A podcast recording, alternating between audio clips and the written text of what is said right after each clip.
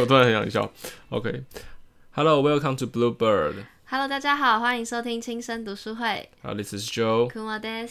那我们今天要谈论的这本书的名字叫做《雨季的孩子》。那这个《雨季的孩子》的作者是来自一个叫大卫·西门内斯的西班牙人所做的。那这本书的出版，刚才库某有讲啊，二零一三在二零一三年，那在台湾二零一五年才做正式的翻译正版这样。那大卫·西门内斯他简单来讲，他是一个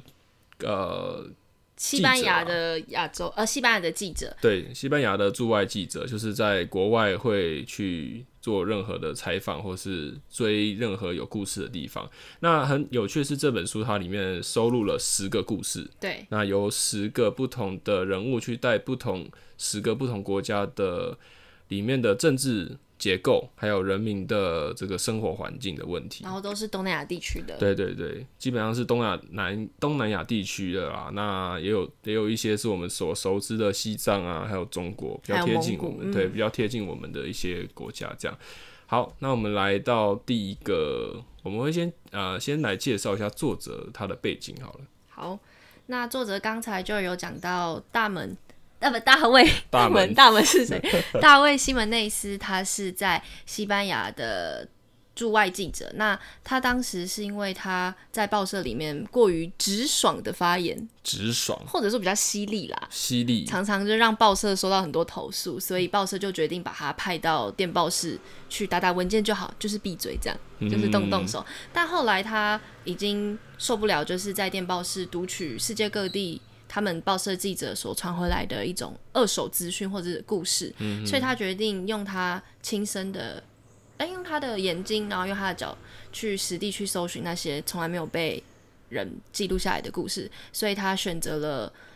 因为对于当时西班牙来讲的远东地区，也就是等一下我们会在书中跟大家一一介绍的故事。是是是，所以他是一个蛮蛮酷、蛮有趣的人啦。因为基本上你一个呃新闻公司要正常营运，嗯，你太多话，因为你只是一个记者，没错通常做决策的都是总编嗯或是主管，甚至是董事会。对，那你一个人讲话，呃，啰里啰嗦，可能会受到这整个报社的运转的上面的阻碍。对啊，那可是可是也因为这件事情，意外的让他这个呃这个我们的作者，也就是大卫西门内斯，他找到另外一条路，也就是驻外记者这样子。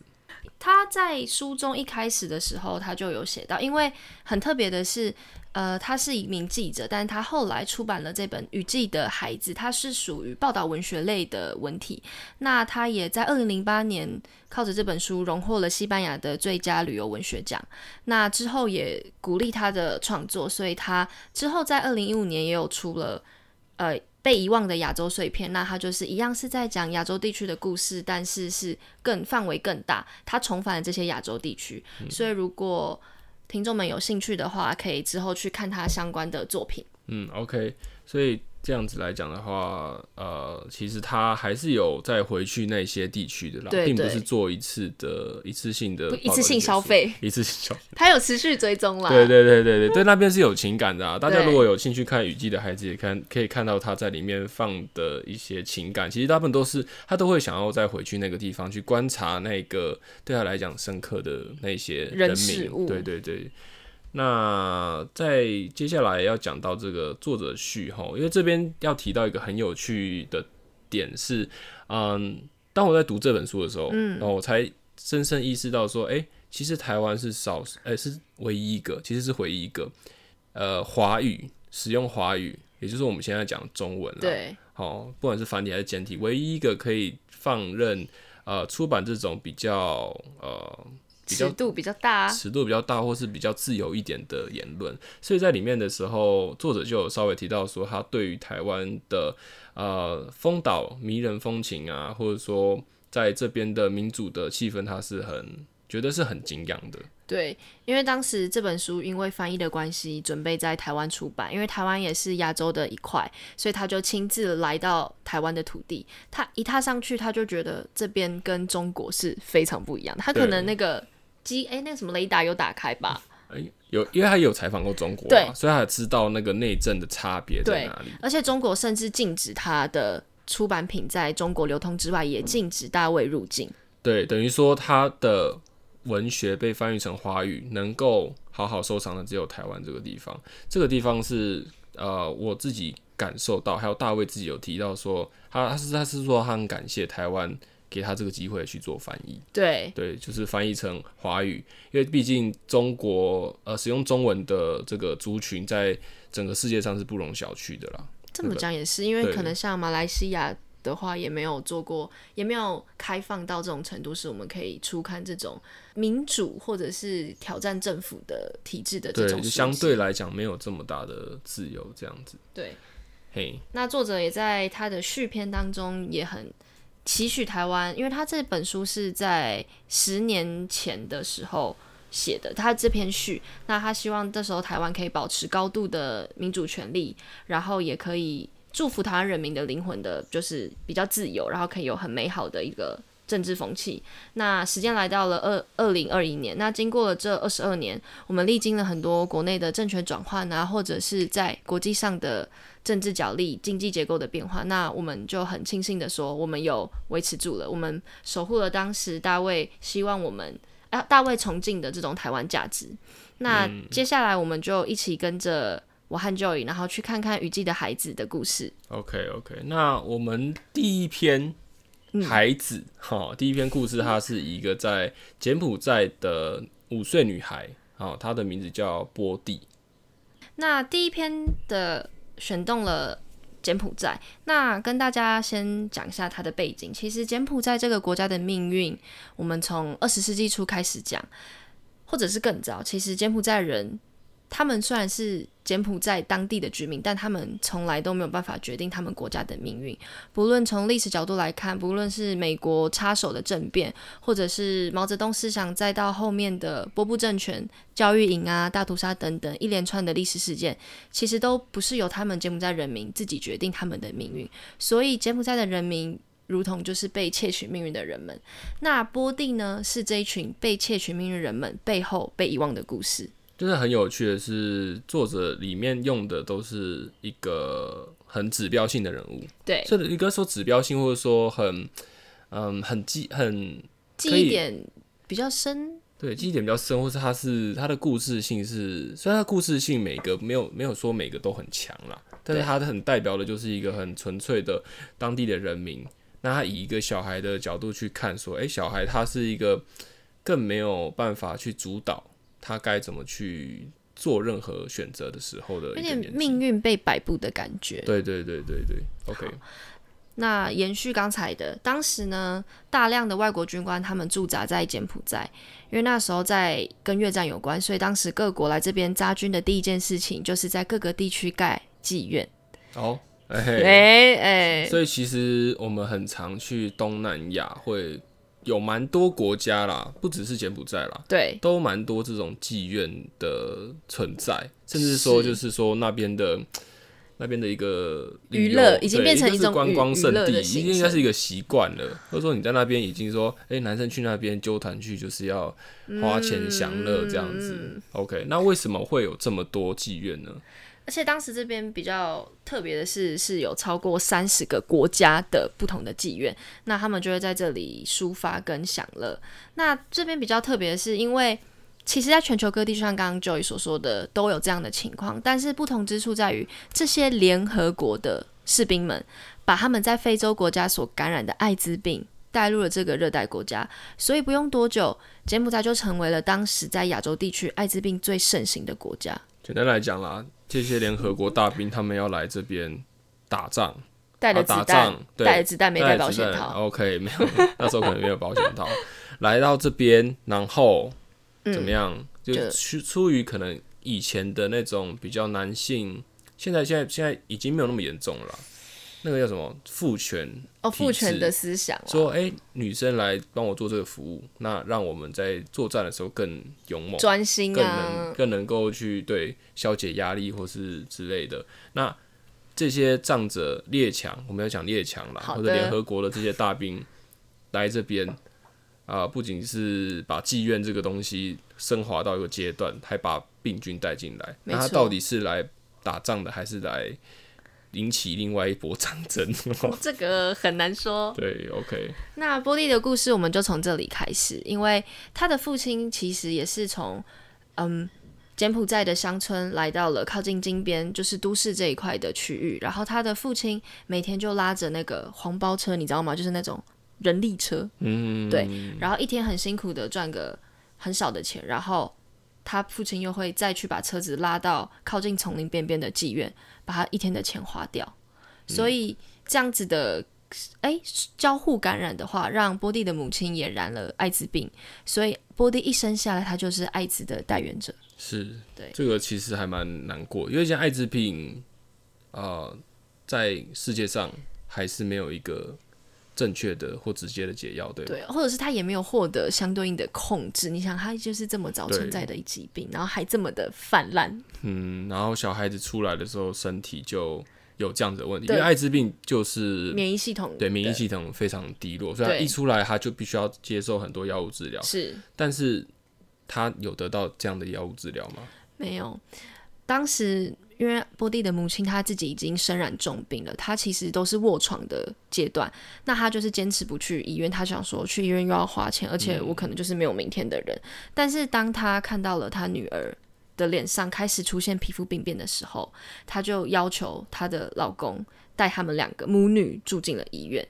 那住进医院之后呢，他们就是有点像是放着等死的感觉。嗯，因为当时的医疗进步，医疗技术可能没有这么进步，所以可能有限的药物都要先优先留给。可能比较上流阶层或者是外国的军军政阶官，那他的父亲偶尔会来看他们，会带了一袋芒果或是一些食物来看他们，但他只是为了晚上的时候，对，要跟他母亲做身体上面的亲密举动。对，当然母亲，呃，这书里面也很有趣的提到，母亲没有做任何反抗啦。是，那还有一个就是为什么她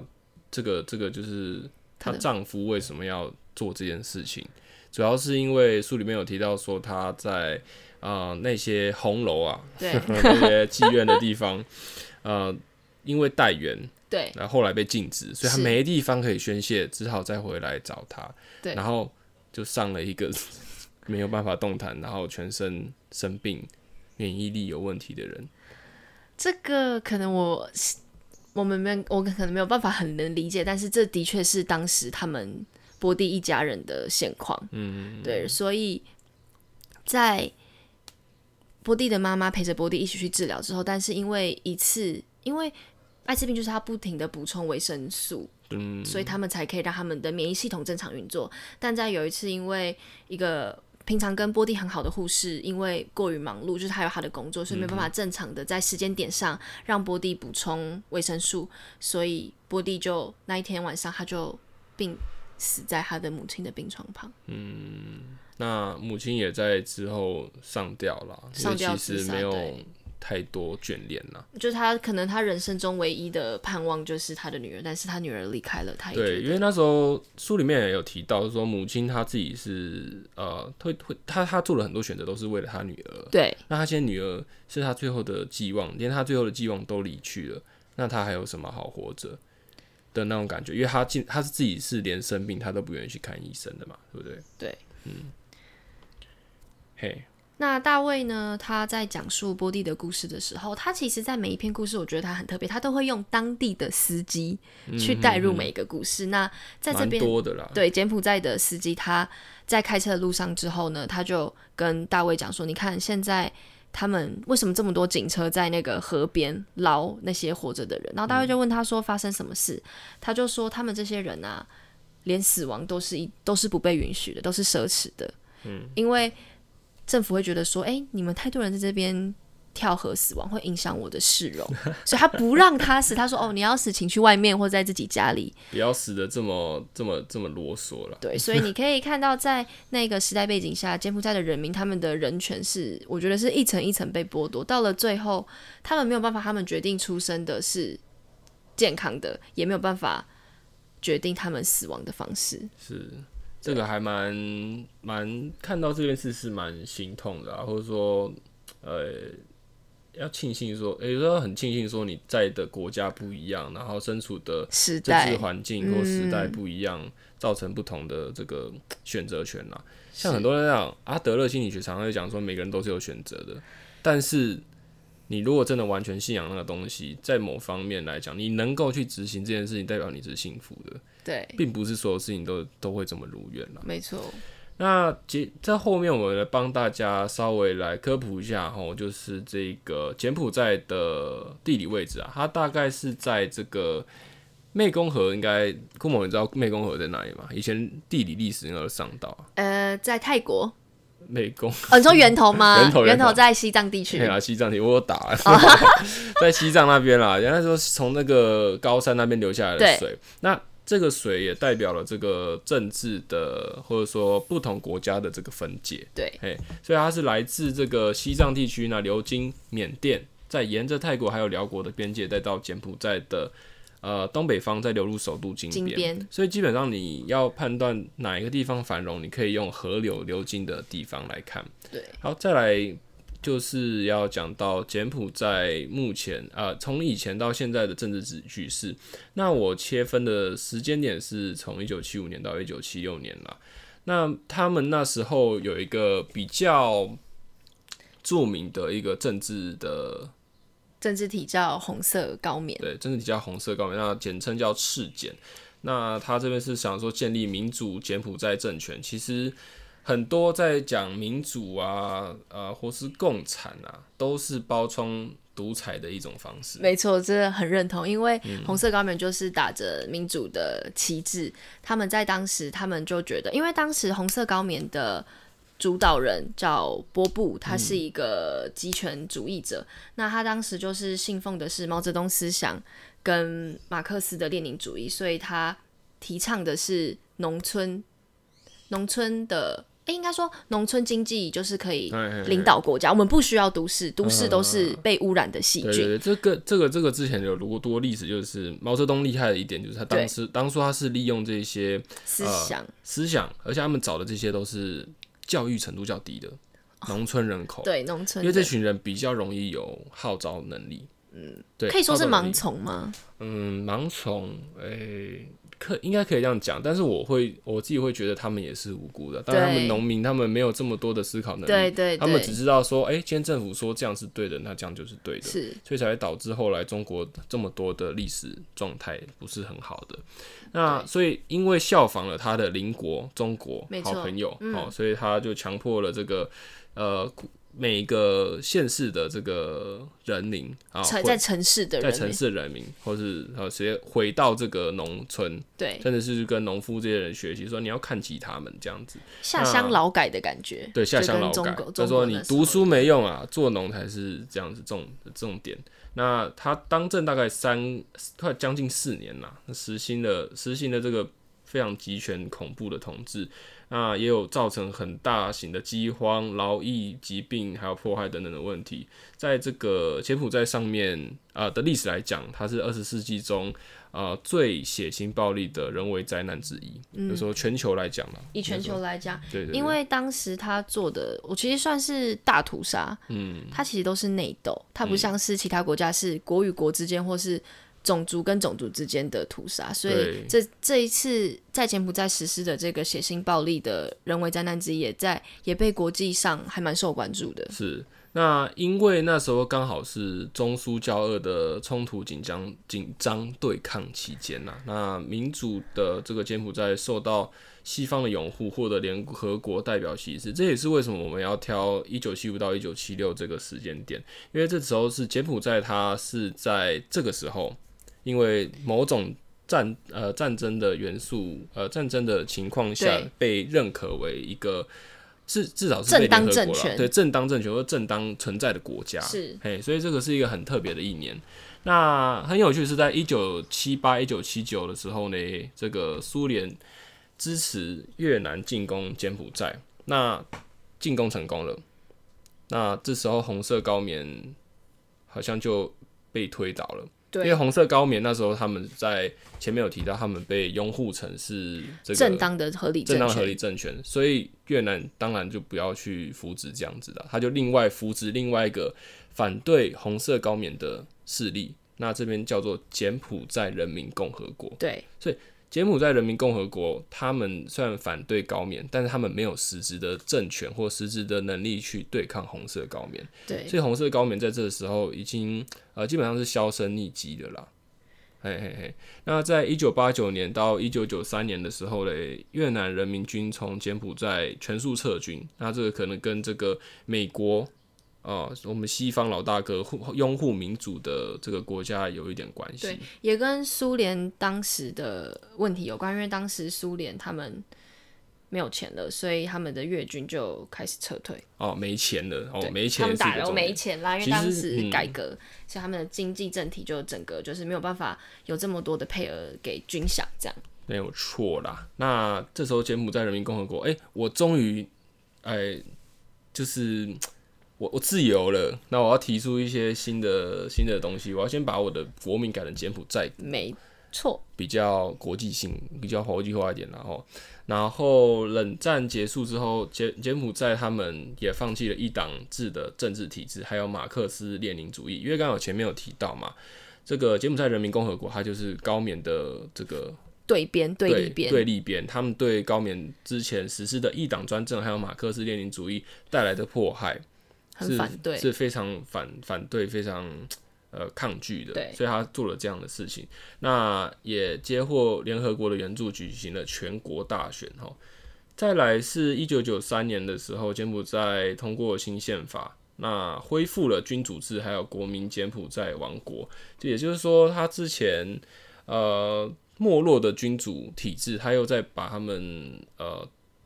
拿回来拿。回来了。这个可能跟政治角力有一点关系啦。对，因为当时红色高棉就不喜欢英雄崇拜啊，所以他们嗯象征性的王室当然就不会出现。也不见了这样子。那呃，这那他后来最大改变，也就是说我们现在讲的近代史，也就是说已经越来越接近柬埔寨现在目前的状态，是在一九九七年的红松发动这个政变。那红松他的背景是红森，啊，洪森呐，洪森是大学同学。好的，你不要这样。洪森，OK，洪森他是这个民主是呃，他反正他他主要来讲，他就是独裁为主的一个人啦。那取得政权的最大的利益就是可以分赃分赃职位，获取更多的金钱。对，哦，还有利益等等的哈，所以这个人民党开始控制新政府。人民党不是人民共和国，是人民党哦，就是洪森发动政变的那对个人民党，所以这时候红色高棉的影子好像隐约在人民党出现，但其实是不是原本那一群人也是不见得。我觉得不可考了。对，已经不可考了。简单来讲，但但他为什么会成功？之所以他会成功，有他的这个他的原因啦。因为他其实起来之后，虽然是以独裁政变的方式，他还是有带给柬埔寨相对安定经济，还有这个旅旅游业的对发展的这个速度。在二零零八年的时候，柬埔寨人民党取得了第四届国会选举的大概九十席。那这边可以跟大家稍微讲一下的是说，在二零一三年，因为他当初人民党起来的时候是有民主的这个加持，民主的加持，好、他们是希望用民主的方式去开头，所以那时候是阻挡这件事情是 OK 的。嗯，好，就像我们那时候台湾民呃民进党刚起来的那种感觉一样。那那边的那个反对党救国党，在二零一三年的时候得到五十五的五十五个席次啊。哦，那人啊、人民党。呃，在席次中是得到六十八个席次，其实他们总共才一百二十三个席次，所以等于说救救国党在那时候在二零一三年扮演一个很重要的角色，是两个国家、两个政党，他们可以去做抗衡的事它变得。像是从一党变成了两党对对立的那对对对种感觉，，因为它不再是一因为你开放自由嘛，你都讲你开放自由了，我没有没有理由不起来反对你，对，去监督你嘛，这样子。OK，那二零一七年的时候，柬埔寨政府最高法院他起诉了这个救国党。好，这个救国党为什么会被起诉，也是很耐人寻寻味啦。简而言之，就是救国党被被被政政治斗争就开始了。对政治斗争可能斗掉这个党就解散了。对，我原本原本两党制的国家变成一党专政。专政，好、这是二零一七年到现在的这个脉络啦。那这边还有一个很有趣的是说，除了一党专政以外，刚才有提到说会议，呃，这个席次里面有一百二十三席，对，但是里面超过一半以上。左右，一半左右没有到，也没有到，好啦，这已经快以上了啦，五十四到五十七席然后的这个里面的啊、我们有点像参议院的概念。那参议院里面的这个参议员是怎么选的？是由公社的委员还有国民议会的成员代表人民，所以代表说你投这个票，诶、一定会一定，就是说它不是直接的民主啦，他是间接民主啊，但也不算间接民主，他这个很蛮蛮蛮特别的耶，因为因为你不知道公社的委员是怎么选出来，的？还有国民议会的人对我怎么能放心公社委员就投出我真的想要的？对对对，你今天进来的话，你当然说，哎、你有钱，然后你对你跟我政治理念一样，好，那你进来。黑箱啦，对对对，所以说，即使你现在就算有另外一个政党出来，对，哎、你也很能还是很难去颠覆我们现在的状态，所以基本上就是独裁为主啦。是那王室的这边补充一下啦，他们很有趣的是，王室选举是这个柬埔寨的国王由柬埔寨王位委员会哈，他们都有很酷的委员会哈，然后投票选举产生的，所以并不会是直接世袭的状态。哦，这也是这也是就是很常可以从这个政变当中去取得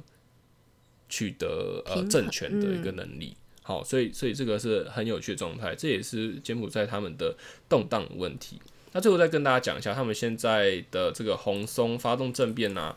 他现在还是有继续在任职。他有说，他有说，他有表示说，就是这一接下来一百年不可能有任何的政府可以介入我们的执政，哇，那他从一九细九。一九九七年到现在也执政大将近快二十五年了，对啊，就是另外一个皇帝啊，哇，这不得不哇，又一个皇帝，对，又一个皇帝，那，他其实走的蛮前面的，比那个某人，比某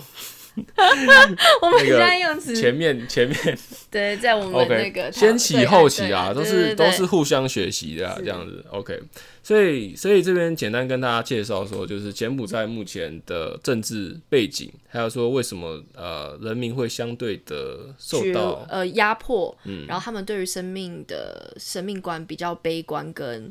放任，是嗯导就是刚才我们两个补充的一些柬埔寨他们站上国际角力舞台之后的这段历史，对对对希望可以给大家多一点的资讯去参考。嗯，哎、我最后想讲一下，就是那个大卫，不不是大卫啦，里面那个就是《霸王硬上弓》的那个爸爸，啊，爸爸爸爸我觉得很难想象你今天去上一个没有任何能力反抗的女生呢、我我觉得，我不知道你有没有听过这个说法，就是男生他们在某一种激素上来的状态下，就是会想要去抒发这种欲望。我知道会想抒发，可是这个感觉很不健康。我的说的不健康不是他做这件事情不健康，哦我懂你意思而是是他的动机，很不单纯，对，或者说他的他们社会的架构让他可能不得不用这不得不用这样的方式去去去解决，所以你也不要去讲说他为什么会做这种事情。而且在书中描写的，我觉得有一个我比较不能接受是，他们是在女波蒂的面前，就波蒂在旁边睡觉了，对，因为他们、因为波蒂严格来说，他还会跑会跳，他算是一个正常的艾滋病的感染者，因为他还没有发病，所以他不能分配到一整个床位，所以他就只能在他的病床母亲的病床旁边蹦蹦跳跳，或是趴在那边睡觉。他们的行李也只有一卡的皮箱，所以可能如果爸爸妈妈晚上要来一点，就身体的接触到摇摇晃晃。对对，他可能会就是哎、怎么哎、怎么又又睡下去这样的感觉。嗯，这其实还，嗯，我不知道怎么讲啦。我就是我是尊重每个人的性自主，但是这种时代背景啊，会造就很多很违反人性，或是让人觉得呃心情不太舒舒适的一种状态产生。但或许这就是属于柬埔寨在那个时代背景下平凡但却荒谬的故事。对对对，OK，那今天这一则读书会差不多到这边了吼。好，Thanks for your listening. This is Joe. 科莫 des，我们下次再见，拜拜。拜。